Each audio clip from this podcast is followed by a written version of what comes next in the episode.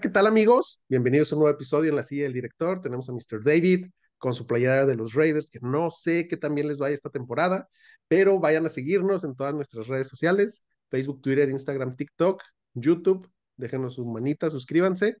Mr. David, ¿cómo estás, amigo? Hola amigo, 40 años tardé en elegir un equipo de fútbol americano. 40 años me tomó y Go Raiders. Este, sí, pues muy contento. Hay un programa donde vamos a hablar un poquito de algo del pasado porque se viene algo del presente hacia el futuro. Y no, no estamos hablando de Scrooge. Quédese para que descubra de qué vamos a hablar. Correcto, amigo, pero si te parece, pasamos primero a una noticia que a mí me entusiasma bastante, porque justo esta semana que estamos grabando, se dio la noticia que Mike Flanagan, el gran Mike Flanagan, se va a hacer cargo de la adaptación en serie, o sea, la va a hacer serie de esta gran saga de Stephen King llamada La Torre Oscura. Todo parece indicar que va a ser patrocinada por Amazon Prime, que ya ha intentado adaptar novelas o temáticas con un con muchos followers, con muchos seguidores, una gran mística detrás de y con resultados mixtos. Dejémoslo en eso. David, ¿qué opinas de esta adaptación que se viene del maestro Mike Flanagan? Yo te voy a ser bien sincero. Eh, lo que hicieron con los Anillos del Poder es una reverenda cagada. La voy a decir así para que no se escuche tan feo. Eso es un asco terrible, ¿no? Pero creo que ahora sí hicieron un, eh, eligieron un proyecto excelente que se puede eh, se puede adaptar de manera increíble y que además se dijeron a un director que es muy competente en este tipo de, e, en este tipo, digamos, de serie, ¿no? Porque además sabemos que Mike Flanagan es súper fan de lo que ha hecho Stephen King, entonces además va a ser muy fiel a la adaptación original, que es lo que nosotros los fans Amazon queremos. Queremos ver lo que nosotros leímos y verlo en la pantalla y emocionarnos. No que de repente se supone que tiene un arma y tú decides que va a tener un lazo porque se ve más chingón. No, yo sé que eso lo va a respetar y lo va a hacer más grande e incluso eh, creo que él puede tener el tipo de relación de poder hablar con Stephen King y decirle y pedirle ayuda y Stephen seguramente también le, le, tendrá esta comunicación abierta, como lo hemos visto en algunas representaciones de Netflix, que también ya lo vimos con, con el este de los sueños, ay, ¿cómo se llamaba? Bueno, eh, se, se, puede dar también. Estoy muy emocionado, él es muy competente, lo que hemos visto que ha hecho de terror ha sido muy bueno, creo que vino de más a menos, pero creo que este es el proyecto ideal para él. Y esta obra, que, que muchos dicen que debatiblemente es la mejor obra que tiene Stephen King, que, que no es poco decir, no se podía hacer de otra manera que no fuera en una serie. Yo no sé por qué nunca lo entendieron. No se podía hacer en películas a menos que hicieras un contrato de hacer 15 películas que no lo iban a hacer. Entonces, la serie era la manera adecuada y yo también, al igual que tú, estoy muy emocionado, amigo. ¿Qué opinas? Sí, no, completamente de acuerdo, Mr. David. Eh, como bien dices, Mike Flanagan es muy fan. Eh, ya lo hemos visto haciendo series de terror muy buenas como eh, La maldición de Hill House. Yo creo que es la más impresionante de, de lo que ha hecho. A mí también me gustó la de Misa de Medianoche bastante, aunque con una temática un poco diferente, un poco más eh, densa a lo que estamos acostumbrados para este tipo de, de, series. Pero eh, recientemente sí lo vimos, como tú dices, un poquito más bajoneado con eh, Club de Medianoche. Entonces, esperemos y al tener ya el material en teoría terminado, o sea, los ocho libros de la saga terminados, eh, pueda ser una excelente adaptación, ¿no? Porque ya lo vimos haciendo una adaptación de Stephen King, bueno, en varias ocasiones, este, el juego de Gerald, que fue muy buena, no he platicado, de hecho la tenía apuntada para ahora en Halloween, pero se me pasó. Y eh, yo creo que el trabajo más difícil que ha tenido fue con eh, Doctor Sleep, ¿no? Que es la continuación. Que fue una sorpresota, ¿eh?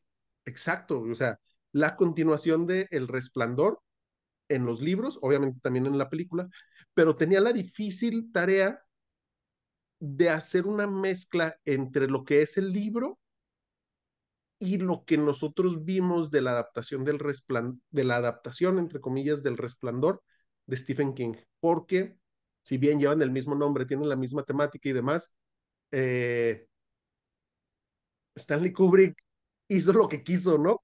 Se dijo, necesito los derechos. Y que todo mundo se los agradecemos a Kubrick. Sí, todos menos Stephen King porque quedó muy enojado, ¿no? Entonces tenía esta difícil tarea de hacer una mezcla que satisfaje, oh, ¿cómo se dice? Que cumpliera las expectativas de ambos fandoms, ¿no? Y parece ser que lo logró con bastantes creces. Entonces, estoy muy emocionado, aunque como tú bien dices, eh, dentro del lore de todos estos libros de Stephen King, La Torre Oscura es considerada como infilmable. Esperemos y con el talento de Mike Flanagan y de los millones y millones de Amazon puedan hacer algo muy disfrutable por bastantes temporadas. Sí, que muchos decían también que era eh, El Señor de los Anillos, ¿no? En su momento dijeron que era una película que era infilmable. Y si tienes amor por, por el libro y conoces y realmente lo haces con esta, eh, con esta pasión, pues ya vimos lo que nos entregó Peter Jackson, ¿no? Que es a la inversa, si decides poner eh, tus personajes woke y si decides poner tus estupideces dentro de una obra que ya está escrita, pues también se puede ir todo a la shit, como ya lo vimos con, con los anillos de poder, ¿no? La mejor de las suertes a Mike Flanagan, la verdad es un director que aquí queremos mucho, es, es, es algo que queremos ver ya, entonces pues ojalá, ojalá llegan bien las cosas, ¿no? Y ahora sí, amigo, ¿con qué nos vas a sorprender el día de hoy? Es correcto, amigo, y yo sé que tú no estabas muy de acuerdo en este tema porque no eres muy fan de nada de lo que vamos a hablar, pero obviamente por las fechas, por el evento que representa para la industria del cine y sobre todo para el ego de la, segunda persona con el ego más grande en el mundo, después de tu presidente favorito, tenemos, vamos a hablar de Avatar. No me refiero a la historia de Ang ni esta nueva serie, sino Avatar, la película de los aliens azules gigantes, ¿no? Entonces, David, no sé si quieras aportar algo antes de iniciar eh, a hablar de esta película.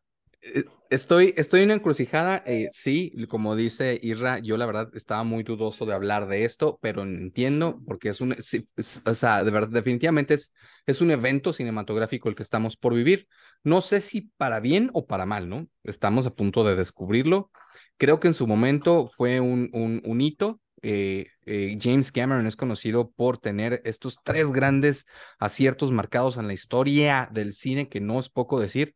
Siempre sus películas superaban a la, anterior en cuanto a venta de boletos, que no es poca cosa, es un récord que nadie puede ostentar más que él, pero no sé si le vaya a salir en esta ocasión, porque siéndote honesto, yo no conozco a nadie que quiera, eh, que esté emocionado de ver esta película.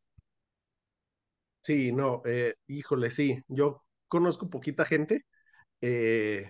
Tiempo, pero emocionados o, que dicen, sí la voy a ver. O sea, yo digo emoción así de que, no manches, o sea, ya va a salir, o sea, como, como si lo vimos en algunas películas de Marvel, como ahorita lo que hablamos de Mike Flanagan, que realmente sí me causa emoción, como lo que vimos con Del Toro, o sea, creo que, digo, ya lo platicaremos al final, pero creo que dejó el envión. Sí pudo haber eh, habido esta emoción si no hubiera dejado pasar tanto tiempo, ¿no? Ahorita, ay, me da más emoción otras cosas. Sí, no, creo que sí, eh, tienen razón en, en que es más el, pues sí lo voy a ver, a ver qué nos trae en comparación con el sí, oye, huevo, ya quiero que venga Endgame o este Dune, por ejemplo, yo cuando estaba, que ese era mi hype del año, entonces sí dije, no lo siento de la misma manera, ¿no? Que, por ejemplo, yo la vi y tengo hype por ver Dune 2. No tengo ese hype por ver, no tengo ni poquito. Es más, voy a ir porque es parte de mi trabajo ver esa película. Pero bueno, vamos a darle el beneficio de la duda, ¿no? El beneficio de la duda al señor Cameron, que por supuesto que lo mínimo que tiene es el beneficio de la duda. Es correcto. Y pues bueno, para la gente que ha estado en debajo de una piedra en el fondo del mar, eh, les voy a platicar un poquito, ¿no? De Avatar. Avatar es escrita y dirigida por James Cameron, quien anteriormente nos trajo Terminator 1 y 2, grandes películas. Alien 2, a pesar de que James Cameron se queje de las secuelas, Alien 2, El secreto del abismo, que me parece una gran película infravalorada dentro de toda la filmografía de James Cameron, y obviamente Titanic. Oye, que haciendo un pequeño paréntesis aquí súper rápido. ¿Tú te atreverías a decir que James Cameron es el director que mejor eh, ha hecho las segundas partes de películas? Que como sabemos, el gran eh, refrán dice que las segundas partes no son buenas. Es un refrán en el cine que está, que ponen al padrino y de ahí dicen todo lo demás es un asco. Yo difiero, creo que las películas de Cameron muchas veces las segundas partes superan a la primera, ¿no? O sea, eh, Terminator 2 es el ejemplo máximo, ¿no? No sé, ¿tú qué opinas? Sí, fíjate que ahí en Terminator sí estoy de acuerdo, en Alien no sé, porque la 1 de Ridley Scott es maravillosa, la segunda es muy buena, pero no sé si sea mejor. Y teniendo eso en cuenta, David, ¿qué podemos esperar de Avatar 2, no? O sea, porque está dentro de tu mismo argumento. O sea, te estás contradiciendo dentro, de tu mismo argumento, pero sí. No, es que, es que sabes que ahí te va. El problema con, que, para explicarme un poquito mejor. A mí lo que me gustó muchísimo fue lo que logró plasmar en el cine con la tecnología que utilizó. Y dentro de la época, digamos y seamos realistas, ninguna otra película en todo ese lapso de años, 10 años que no es poco, logró siquiera acercársele a lo que logró en el cine 3D. Fue una experiencia increíble. Ver Avatar en el cine en 3D, no, ha no he tenido yo una experiencia similar con ninguna otra película y seguramente, a menos que no sea esta película, no la voy a volver a tener así de fuerte. Pero creo que como la historia fue una historia un poquito floja, en el sentido de que era una película moralista que al final no fue una gran aventura, no sé si me explico, no fue como que, ah, ok, qué padre, qué bueno, qué personajes tan increíbles, quiero saber qué sigue sucediendo con ellos, fue como que, ah, pues ya se acabó. ¿Sí me explico? O sea, no es como que, ah, bueno, quiero saber qué pasa con esta raza y si van a llegar los humanos otra vez con ellos. Me dan, quisiera, por ejemplo, me quedé con más ganas de ver The Ender's Game, la, segunda parte que nunca llegó, que ver qué es lo que sucede con Avatar, me da tres cacahuates igual. No sé, ¿tú qué opinas? Sí, este, si te parece, voy a guardar mis opiniones para el final. Venga. Porque sí, tengo cosillas hay que decir, ¿no? Pero antes de entrar a la historia, les quiero comentar que Avatar estuvo como la película más taquillera de todos los tiempos, eh, desde que se estrenó el 2009 hasta que salió eh, Avengers Endgame y lo desbancó al segundo lugar, ¿no? Avatar, en esta, en, bueno, en esta primera, en estos que serán casi 10 años, desde que salió hasta que salió Endgame, eh, tenía en taquilla el récord de 2.6 billones de dólares, ¿no? O 2.600 millones de dólares aproximadamente. Llega Endgame y se queda con el primer lugar con alrededor de 2.800 millones de dólares, o sea, una diferencia de 200 millones que, o sea, para estos números que estamos diciendo, pues no es casi nada, ¿no?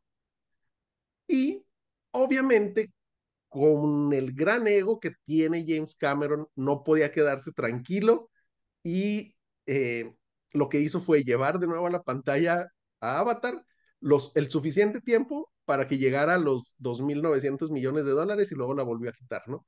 Para volver a tener nuevamente la película más taquillera de todos los tiempos. Entonces, de aquí ya vamos viendo qué es lo que está pasando, ¿no? Dentro del elenco tenemos teníamos a una estrella en ascenso, Sam Worthington, que interpretaba a Jake Sully, ¿no? Antes había hecho eh, Terminator Salvation, Furia de Titanes, y después de esto como que se apagó porque obviamente con los planes tan ambiciosos de James Cameron de sacar seis películas de Avatar, pues era como que no, güey, necesitas tener tu calendario disponible para mi persona, ¿no? Para cuando yo quiera filmar y cuando yo pueda filmar. Entonces hizo Furia de Titanes y luego se fue como que apagando un poquito y ya en épocas más recientes hizo La Cabaña y justo el año pasado creo, o este año sacó una serie muy buena de la cual ya les hablé que se llama Por Mandato del Cielo, ¿no? También tenemos a Zoe Saldaña, que interpreta a Neytiri, una de las Navi, eh, que la conocemos por ser Gamora en Guardianes de la Galaxia, también en eh, Uhuru, en Star Trek, la nueva versión, y justo también acaba de salir. No que me ría, pero Soy Saldaña es conocida únicamente por ser extraterrestre, o sea, pero Soy Saldaña. Nada más eres conocida por ser extraterrestre y ya. Exacto, sí, cierto, no lo había visto de esa manera, pero sí, tienes razón. Eh, también tenemos a Sigourney Weaver, que también eh, es Ripley en Alien, y ella interpreta a la doctora Agustin. Y el gran villano que tenemos en esta película, Stephen Lang, como el coronel Miles Quaritch, creo, que todos conocemos por ser el cieguito en No Respires, ¿no? Y yo creo que nada más de ahí, de Avatar y de esas las únicas donde tengo visión. Y por querer ser Cable, que no fue. Ah, sí, cierto. Sí, sí, probablemente por ahí iba, ¿no? ¿Te parece, Mr. David, que te cuente rápidamente la historia? Mira, Adelante, aunque lo, lo, pudiéramos resumir en combinación entre Pocahontas, Danza con Lobos y Aliens. Y ya, güey, o sea, con eso se resume las tres horas y tantito que dura esta película, ¿no? Pero sé que va a haber mucha gente que no ha visto Danza con Lobos y Pocahontas. Vea la Danza con Lobos, sí. muy buena. Exacto. Entonces, te voy a contar la historia así rápidamente, ¿no? Jake Sully es un ex soldado que ha quedado eh, cuadraplégico, si no me equivoco, en un accidente en guerra. Él tiene un hermano gemelo que entra en un programa especial para ir a explorar un planeta que se llama Pandora, porque encuentran cierto mineral que es muy valioso, ¿no? Pero llegando a Pandora se dan cuenta que está habitado por una raza alienígena que son los Navi, que son como humanoides azules de dos, tres metros y que son muy fuertes, ¿no? Porque dentro de su esqueleto tienen, no sé si fibra de carbono o algo así, ¿no? Algo que los hace más resistentes. Entonces el ejército lo que hace es desarrollar seres sintéticos en forma de los Navi que pueden ser habitados por los soldados, obviamente norteamericanos, ¿no? Pero este tipo de, de seres sintéticos tienen que ser diseñados de acuerdo al genoma de la persona que los va a manejar, por decirlo de alguna manera. El hermano de Jake Sully, al estar en este programa, pues le diseñan su Navi, su avatar, pero muere en alguna situación extraña y entonces como él, como, o sea, tiene la misma genética, le hablan para que vaya y se presente, ¿no? En su lugar. Eh, Pandora está a seis años de distancia aproximadamente en el viaje y ya una vez que llegan, pues le, presentan al equipo, a la doctora y demás, y le presentan a su avatar, ¿no? Le dicen, este güey fue creado con la información genética de tu hermano, entonces tú y él son compatibles, te vamos a conectar como si fuera la Matrix y tú vas a poder manipular, al, o sea, tú te vas a convertir en este Navi, ¿no?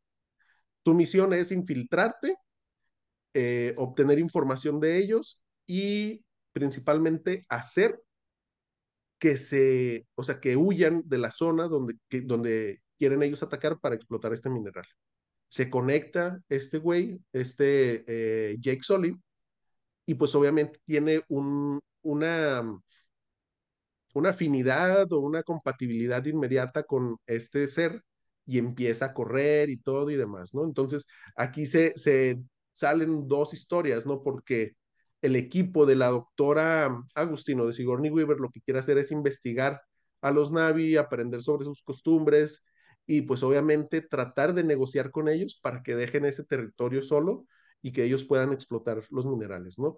Pero por otro lado tenemos esta visión corporativa de esta empresa que no recuerdo cómo se llama y del ejército de Estados Unidos que es necesitamos que vayas e identifiques cuáles son las debilidades de los Navi para eh, si, cuando se pongan acá agresivos, poder eliminarlos y poder cobrar lo que tengamos que cobrar, ¿no?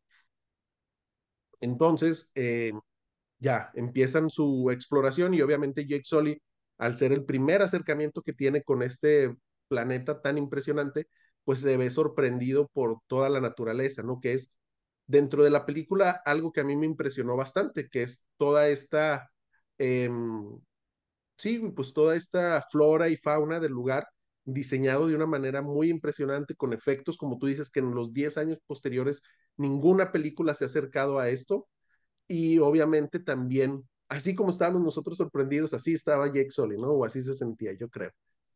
En esta exploración se pierde, se encuentra con los Navi y reciben una señal de que él es un ser especial, ¿no? O sea, es como, aquí se aplicaría la historia del eh, White Savior, ¿sí? O sea, de este Salvador blanco, aunque es azul, pero su ser biológico, pues es blanco, ¿no? Entonces, eh, aquí es donde entra esta parte de Pocahontas, porque empezamos a ver el contacto que tienen con la naturaleza, el árbol este central que les habla y todo esto, ¿no? Que creo que quería minar ahí, donde está el árbol sagrado. Exacto, exacto. Y ya entonces empiezan a ver estas interacciones. Jake Sully empieza a compenetrarse con Neytiri, que soy Saldaña, y obviamente em, el jefe de la tribu, que es el papá de Neytiri, le dice a Neytiri que, bueno, pues tú lo vas a entrenar para que él conozca nuestra manera de vivir, pero al mismo tiempo necesito que tú aprendas de él por si los humanos nos vienen a atacar, ¿no? O sea, era como, como si fuera este doble espía, porque anteriormente eh, únicamente habían enviado científicos como la doctora Agustín y como que las maneras de ver la vida entre el mundo científico y el mundo Navi no era muy compatible. Entonces era como que, bueno, vamos a abrirnos a la experiencia de alguien que no es científico, nos conozca y al mismo tiempo le sacamos información, ¿no? Y obviamente, como toda historia de este tipo, terminan enamorándose Neytiri y Jake Sully, eh, termina sin lograr convencer a los Navi que se vayan, eh, entonces los soldados van y tienen esta guerra contra los Navi, y luego los Navi ya creen en, en Jake Sully y lo siguen, y luego este güey conquista una un ave legendaria que nadie más había podido montar en su perra vida y este güey que tiene tres meses siendo Navi lo logra y se convierte como en su líder espiritual y va y salva a todos los Navi, ¿no? Para esto, porque recordemos que el personaje era parapléjico, con una ceremonia muy bonita y muy pocahontas y muy, este, si tuvieras, así, hacen una ceremonia muy bonita de la canción, lo conectan en una especie de USB al árbol y hacen que su cuerpo humano hecho Shed se pase por completo al cuerpo de Avatar y ya deja de ser un Avatar y se convierte en un ser completo. Algo así como lo que pasó con Piccolo, haz de cuenta. Dale, sí, cierto. No lo había visto con, en ese sentido con Piccolo, ¿no? Y pues bueno, vencen a los militares, se van, pero algo importante es que la doctora Agustín muere y transfieren su esencia a este árbol de la vida, ¿no? Entonces ya eh, Sigourney Weaver y este árbol son uno mismo. Como tú dices, a Jake Sully le descargan el software y se lo pasan a otro hardware y este, se queda un equipo de científicos a vivir con ellos. No sé cómo le van a hacer cuando se les acabe el oxígeno de sus máquinas, pero bueno, ya será. Que, será otra. No podíamos nosotros como humanos respirar en Pandora porque el oxígeno era diferente y teníamos que usar máscaras todo el tiempo. Exacto. Entonces, ya veremos en esta segunda parte qué es lo que ha pasado con ellos, ¿no? Pero más o menos así está la historia, obviamente eh, es esta historia también moralina de que hay que, hay que cuidar el medio ambiente, que cuidar eh, la naturaleza, las especies nativas de cada lugar y obviamente la, mora eh, la moraleja más importante de todo esto es que James Cameron es el director más fregón de todo el mundo y él solo puede hacer este tipo de películas, ¿no? Que por cierto, si no, no, no sé si me equivoco con Avatar, pero estuvo nominada a Mejor Película y se la ganó su ex esposa Catherine Bigelow con The Hard Locker, ¿no? Y todos así de que la cara de este güey, así de que no puede ser. Entonces, que como película, discúlpame James, sí era mejor Hard Locker. O sea, no, no, era una película con mucho más dramatismo que tu cuento pocajontístico. Y pues bueno, David, más o menos a grandes rasgos esa es la historia. Obviamente hay muchas peleas de aliens, hay peleas de soldados en trajes tipo eh, como exoesqueletos, como las de Alien, y contra los Navi, ¿no? David, ahora sí. Mira, voy a dejar, voy a dejar que, que, ahora tú, tú te puedas explayar, porque creo que al principio yo empecé mucho y después ya te diré yo mis cosas negativas. Quiero mejor dar las cosas positivas porque también no todo funciona en, en, blanco y negro, ¿no? Hay sus escalas de grises. Que logró eh, una, una cosa que solo James Cameron ha logrado hacer y quizá nuestro, nuestro gran patriarca dentro de este programa, Christopher Nolan, que es el, sus proyectos hacerlos de manera completa, o sea, diseñar todo un escenario, cueste lo que cueste, con agua, con cosas reales, con explosiones, con make-up, todo hacerlo para que sea un, eh, un craftsmanship y, sea un arte verdadero hacia el cine y que cuando lo veas dices, wow, eso lo logran hacer ellos muy bien. Y en esta película se nota también efectos visuales increíbles que si ves la película de Avatar el día de hoy y la pones junto con Doctor Strange, la última, piensas que están al revés, ¿no? Que, ah, mira, Doctor Strange la grabaron en 1992 y, y Avatar la acaban de grabar porque así los efectos, así los logró, ¿verdad? Porque tiene una casa productora que realmente se mete a los efectos y lograron cosas muy impresionantes. Visualmente es muy atractiva el diseño de Pandora es muy bueno, es una película bien escrita porque es un, gran director y es un, es un guionista competente. Y esos son los puntos buenos. Te voy a dejar hablar a ti. Sí, yo eh, concuerdo contigo, ¿no? O sea, James Cameron es de esas personas que se han hecho de un nombre dentro de la industria, que por el simple hecho de ser James Cameron le dejan hacer lo que él quiera, ¿no? Y como quiera, y como tú dices, o sea, en este caso de Avatar, y lo, y lo vimos también en Titanic, por ejemplo, que él hizo todo, él participó activamente en todo lo que es diseño de producción. No te puedo decir que él hizo los efectos especiales, pero sí guió a la gente hacia entender la visión que él tenía de las criaturas, del mundo, del ecosistema, ¿no? Y cómo se comportaba. Entonces, en ese sentido, tiene un gran mérito él como creador que hay que, eh, yo siempre los trato de diferenciar, ¿no? Porque no es solamente un director de cine, un escritor, sino es este creador de este mundo. Algo lo eh, que hace del toro, por ejemplo. Exacto, exacto. Precisamente para allá iba, ¿no? Que personas como Guillermo del Toro que hacen guion y luego se meten también en efectos especiales, maquillaje, dirección, esto, lo otro. O sea, ese tipo de creativos eh, son muy pocos los que tienen la capacidad y la posibilidad de llevar su visión a un film como lo hizo James Cameron aquí en este, ¿no? Y yo creo que en ese sentido lo hizo de una manera muy sobresaliente, o sea, es muy buena lo que tú dices, los efectos, la ambientación, la mitología que hay detrás de todo este, eh, este mundo en Pandora, está muy bien establecido, pero sí la historia creo que es donde le falla, ¿no? Se enfocó más desde mi punto de vista al aspecto visual que realmente escribir un guion lo suficientemente fuerte como para poder soportar toda la película, ¿no? Y es algo que vimos en, en su momento que salió en 2009, cuando estaba precisamente subiendo eh, la popularidad de ver cine en 3D, ¿no? Entonces, por eso también recaudó bastante dinero. No sabemos ahora qué vaya a suceder con esta nueva entrega, pero yo creo que en el sentido de los aspectos técnicos, Avatar es, no sé si puede decir insuperable, pero muy cerca de ser uno de los grandes hitos cinematográficos de los últimos 20 años, creo yo. O sea, en aspectos técnicos. Te digo, ya en historia y demás es donde le falla, pero David, ahora sí, eh, suéltanos. Mira, vamos a, jugar este eh, juego de tenis en este momento, porque híjole, por ejemplo, yo diría, el problema con James Cameron es que logró un, un nivel de hype tan grande en su carrera, porque obviamente está en el ocaso ahora de su carrera, que lo que pasó con los Oscars, por ejemplo, fue exagerado. Digo, ya lo podemos decir, ya pasó el tiempo suficiente. Titanic no se merecía tantos Oscars. Perdón. O sea, no está al nivel ni siquiera del Señor de los Anillos, no está al nivel de Ciudadano Kane, no está al nivel ni siquiera de Ben Hur. O sea, no, no digo que no mereciera Óscares, claro que había varios Óscares que eran de él, muchos, por lo menos cinco, pero de ahí a que se llegó a convertir a la película con más Óscares de la historia, hasta los actores lo han conversado ahora en últimos años, o sea, DiCaprio le cagó hacer ese papel, por lo mismo, o sea, es una película cheesy, es una película, es una historia de amor hasta sosa, la verdad. O sea, tres pesos. Te vendieron todo lo que está, o sea, te vendieron el Titanic, cuando se supone que te tendrían que vender una historia, ¿no? es, es, tengo problema con eso. Con esta película en particular, ¿cuál es mi problema?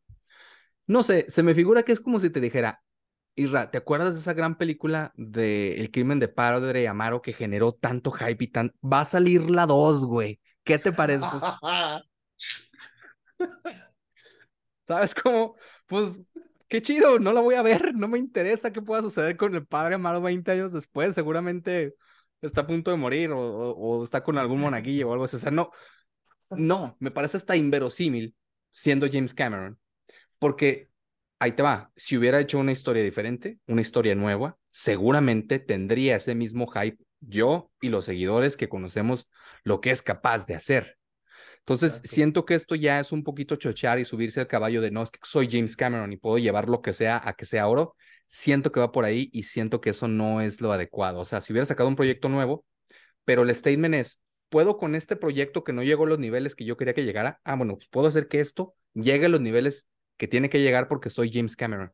Y no va por ahí, señor Cameron. O sea, a huevo no nos puede meter el cine, y menos en esta época. Menos en esta época con tanta apertura, muy difícilmente va a lograr eh, llegar a los números, porque esta pelea entre Infinity War la tuvieron dos veces. O sea, sacó un poquito del cine para superar los números, pero luego también Infinity War también volvió a sacarle el cine para poderlo superar por tres pesos. Y ya ninguna película, eh, te lo puedo decir en el futuro, ninguna va a llegar a esos números, porque como ya se abrió lo de eh, todo lo que estamos viendo, el cine en casa, ya no va la gente al cine como iba antes. Entonces esos números ya no se van a generar porque la gente ya no está acostumbrada a ir al cine siempre. Ese es mi problema con esta película de James Cameron. Es como si me digas, va a salir como agua para chocolate 2. No me interesa. ¿Qué opinas, Ya. amigo? Sí, eh, de acuerdo en ese sentido, pero por ejemplo, digo, yo creo que aquí me voy a meter en, en camisa de once varas, porque eh, si bien han pasado eh, 13 años, aprox, desde que salió la película an- anterior de Avatar, bueno, la, la original, vemos casos como Tron, que salió en los 80s y luego, no sé, güey, en 2010, 2011, si no me equivoco, sale Tron 2, o sea, después de 30 años de estar... Tron 2 tiene el mejor fucking score en la historia del cine. Exacto, O sea, exacto. el score de Tron 2, Sí, es correcto, es correcto. Y, o sea, pongo este ejemplo porque, aunque tú veas Tron, la original, y digas, güey, qué efectos tan más horribles, hay que recordar que en su momento era como que el, el boom, ¿no? O sea, era como que esto es impresionante lo que están haciendo en Tron, ¿no? Eh, pero a, a eso voy, o sea, que 30 años después hicieron una película buena, pero, o sea, buena por sí sola, pero que tal vez no llegó al hype que traía toda esta cultura es exactamente lo que de, te ¿no? digo que no, o sea, Exacto, híjole, exacto. O sea, no, yo, yo también veo difícil que pueda cumplir con las mismas expectativas que él ha generado con la película.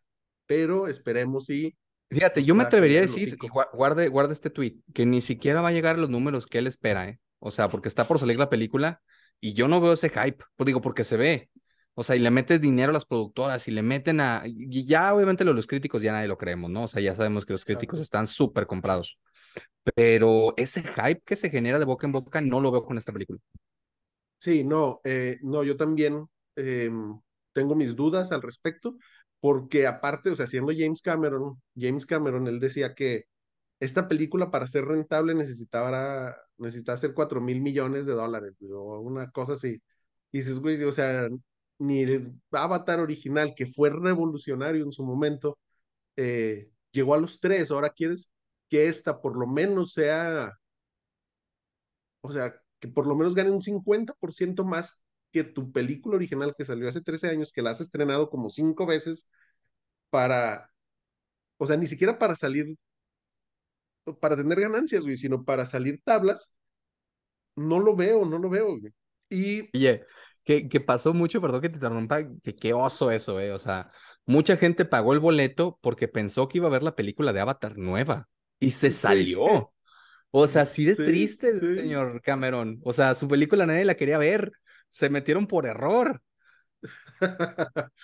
Sí, sí, exacto. O sea, se dio en su momento que muchos creían que era Avatar, la historia de Ang, y este año volvieron a reestrenar, o sea, en 2022 volvieron a reestrenar Avatar original y mucha gente fue a comprar su boleto porque pensó que era la 2. Cuando se dieron cuenta, fueron a, a reclamar, por ejemplo, a Cinépolis, a las taquillas de publicidad engañosa, entre comillas, y ya tuvieron que poner un letrerito ahí de que, oigan, la película que está no es Avatar 2, es Avatar 1, estamos haciendo relanzamiento para que pues vayan con la mente refrescada de lo que se trató, ¿no?